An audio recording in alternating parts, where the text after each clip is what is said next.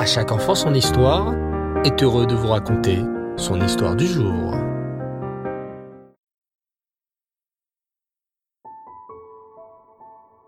Bonsoir les enfants, Reftov, j'espère que vous allez bien. Baruch Hashem, je suis très heureux de partager avec vous ce soir l'histoire de la paracha. Ah, que de bons moments en compagnie de notre ancêtre Abraham. Vous savez quoi les enfants? Je suis tellement fier. Et vous aussi, vous pouvez être tellement fiers. Car nous avons un ancêtre extraordinaire. Quelle chance nous avons Notre arrière-arrière-arrière-grand-père était Abraham Avinu, le premier juif. Le premier juif qui a été prêt à se jeter dans la fournaise plutôt que de se prosterner devant une idole. Abraham, le premier juif, qui nous montra comment bien recevoir des invités. Tu sais quoi? Lorsque les trois malachim, les trois anges, ont rendu visite à Abraham, Abraham ne savait pas que c'était des anges. Abraham pensait qu'il s'agissait de simples voyageurs du désert. Abraham, notre ancêtre, leur a dit Venez sous l'ombre du palmier, je vous donnerai du pain et de l'eau. Et là, qu'est-ce qu'Avram a servi à ses invités? Juste du pain et de l'eau? Pas du tout. Avram leur a servi des montagnes de gâteaux, avec de la crème et de délicieuses langues de veau. Dans la vie, il faut savoir parler peu, mais agir beaucoup, comme Avram Avinu. Lorsque je pense à Avram, J'imagine cet homme plein de gentillesse et de douceur. Impossible de voir Abraham se mettre en colère ou parler fort. Et pourtant, écoute attentivement cette histoire. Tout a commencé dans la cour de récréation. Schneor, un petit garçon de 8 ans, jouait au foot avec ses copains quand soudain, Itaï arrive en courant vers leur groupe. Les amis, les amis, vous n'allez jamais me croire. Écoutez ce qui vient d'arriver. Quoi, quoi? Raconte. Qu'est-ce qui se passe? demandent ses amis très curieux. Eh bien, le pauvre Ruben, il vient de se faire renvoyer de l'école. Quoi? Ruben? s'exclament les amis très étonnés. Mais Ruben est un gentil garçon. Pourquoi est-ce qu'il se ferait renvoyer? Eh bien, chuchote Ishaï d'un air mystérieux. Le Moré a trouvé un pétard dans la poche de son manteau. Un pétard? s'écrient les copains en chœur. Mais c'est super dangereux. Et les pétards sont interdits à l'école. Ruben ne le savait pas? Je sais pas. Soupire Itaï tout en haussant les épaules. Une chose est sûre, le directeur ne va pas laisser passer ça. Un pétard qu'on apporte à l'école, c'est trop grave. Et Ruben, comment il est? Qu'est-ce qu'il a dit? Demandent les copains inquiets. Eh bien, c'est ça le plus bizarre, poursuit Itaï. Il paraît que Ruben n'arrête pas de dire qu'il n'a rien fait et qu'il n'a jamais mis de pétard dans sa poche. Mais enfin, un pétard ne pousse pas tout seul dans les poches de manteau s'exclament les copains.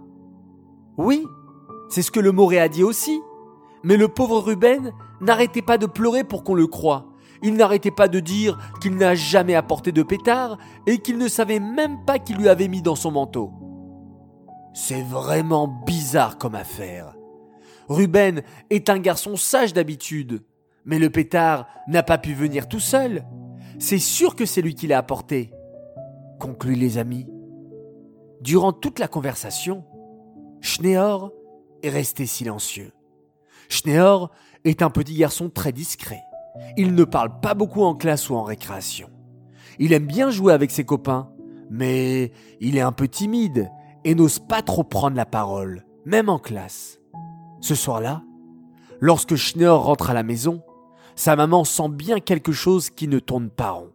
Elle connaît son fils et elle sait qu'il n'aime pas trop parler. Mais là, Schneor semble vraiment ne pas aller bien. On dirait que quelque chose le tracasse. Schneor, mon fils, que t'arrive-t-il? Tu sais bien que tu peux tout nous dire, ajoute papa qui vient d'entrer dans la cuisine, son roumache à la main. Il s'est passé quelque chose à l'école? Avec les copains?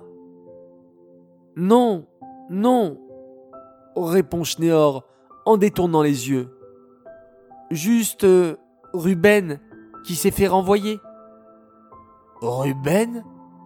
s'exclame papa. Mais c'est ton ami? Et c'est un gentil garçon. Que s'est-il passé? Schneor se met à bégayer. Il. On.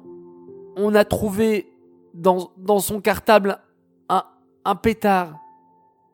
Un pétard? répètent papa et maman en se regardant. Mais c'est terrible et c'est très dangereux. Ruben peut se faire renvoyer pour cela. À ce stade, Schneor ne supporte plus d'entendre davantage. Il court se réfugier dans sa chambre. Papa le rejoint alors.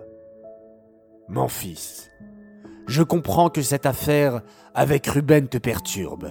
C'est ton ami, mais tu comprends bien qu'il a fait quelque chose de grave. Mais. Mais ce n'est pas lui l'interrompt Schneor dans un souffle.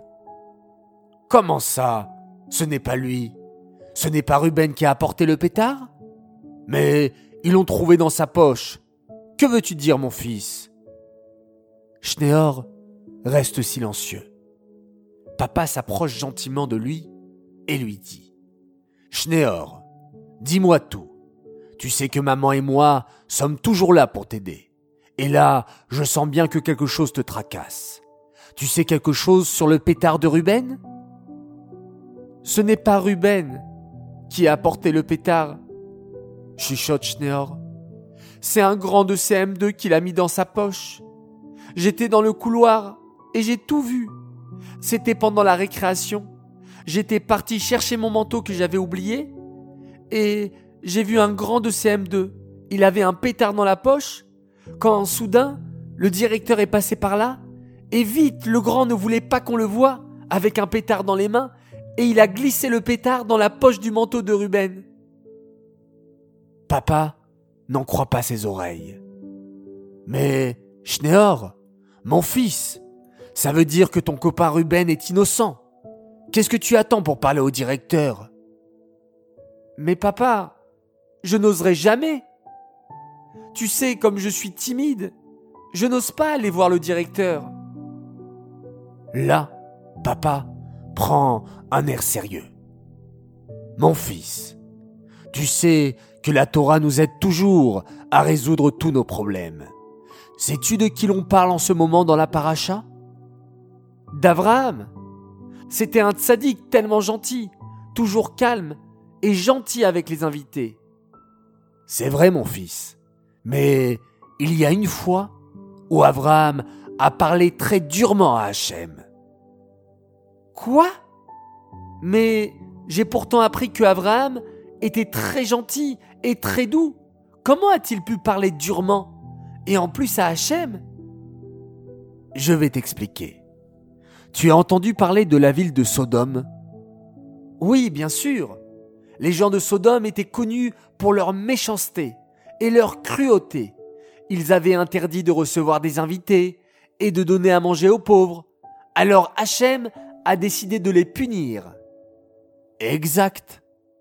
Et Hachem a prévenu Abraham. Sache que je vais détruire la ville de Sodome. Et là, qu'a fait Abraham?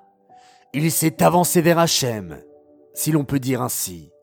Et il a parlé très durement pour convaincre Hachem de ne pas détruire la ville. Mon fils, poursuit papa en regardant Schneor.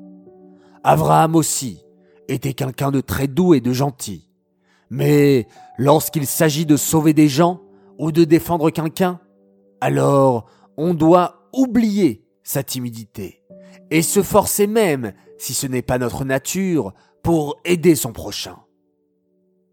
Ah, comme je comprends ce que tu dis, papa. Bon, Demain, Bezrat Hachem, j'irai voir le directeur et je lui raconterai ce que j'ai vu. C'est la seule manière de sauver mon copain Ruben qui est innocent.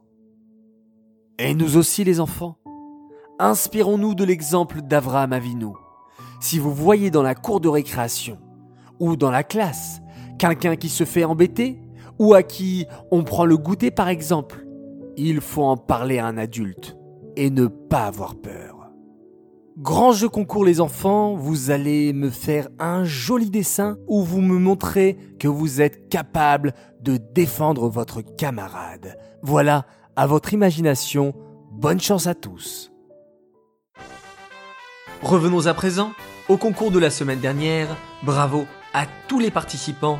Bravo également et surtout à notre grande gagnante par tirage au sort. Elle s'appelle Mayan Bellassène. Bravo à toi, tu as le droit un joli cadeau. J'aimerais dédicacer cette histoire à l'occasion de deux grands Mazaltov.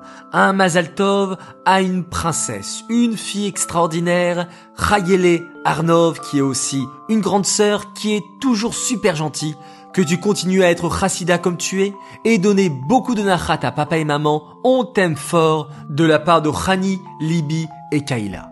J'aimerais dire également un immense Mazal Tov à un papy. Et ce papy s'appelle Aaron Ben Kantifa Alouche. Et ce sont ses petits-enfants qui ont tenu à lui souhaiter un grand Mazal Tov. Alors voilà, David, Myriam, Nathan, Tomer et Sarah Toledano pour dire un grand Mazal Tov, beaucoup de bonheur à leur papy et jusqu'à 120 ans en bonne santé. J'aimerais maintenant faire mes trois coucous du soir. Premier coucou pour une famille qui a eu cette chance et ce mérite de faire dernièrement la Alia, surtout pendant cette période. Franchement, vous êtes exceptionnel, très courageux et Akadosh va vous bénir dans tous les domaines. Alors coucou spécial pour Noam, Tal, Joseph, Eliav, Moïse et Shmaya Mon deuxième coucou pour des enfants formidables, des garçons adorables, Yosef Itzrak et Raphaël Mandechai Ricard, qui ont 5 et 3 ans. Et voilà, je tenais à leur faire une spéciale dédicace et un grand coucou pour leur dire de la part de leurs parents qu'on est très fiers de vous, de votre avancée dans la Torah, et à être des frères qui s'aiment tellement et se soutiennent, qu'on embrasse également très très très fort de la part de papa et maman. J'aimerais enfin faire mon troisième coucou pour d'autres enfants vraiment merveilleux. De toute manière les enfants, vous le savez, vous êtes tous merveilleux. Alors, aux merveilleux enfants que sont Ava, Sharon, Arié et Reuven Elbilia, voilà un coucou pour vous également. Je sais que vous êtes fan de À chaque enfant son histoire. Alors voilà, je tenais à vous faire un coucou spécial aussi. Les enfants à tous, Laila Tov, prenez soin de vous, Prenez soin de votre famille, de vos parents, de vos grands-parents, qu'Hachem nous protège tous et nous accorde à tous une bonne santé jusqu'à 120 ans. Je vous dis, Laila Tov, faites de beaux rêves. On se retrouve dès demain matin et on se quitte en faisant un magnifique schéma Israël.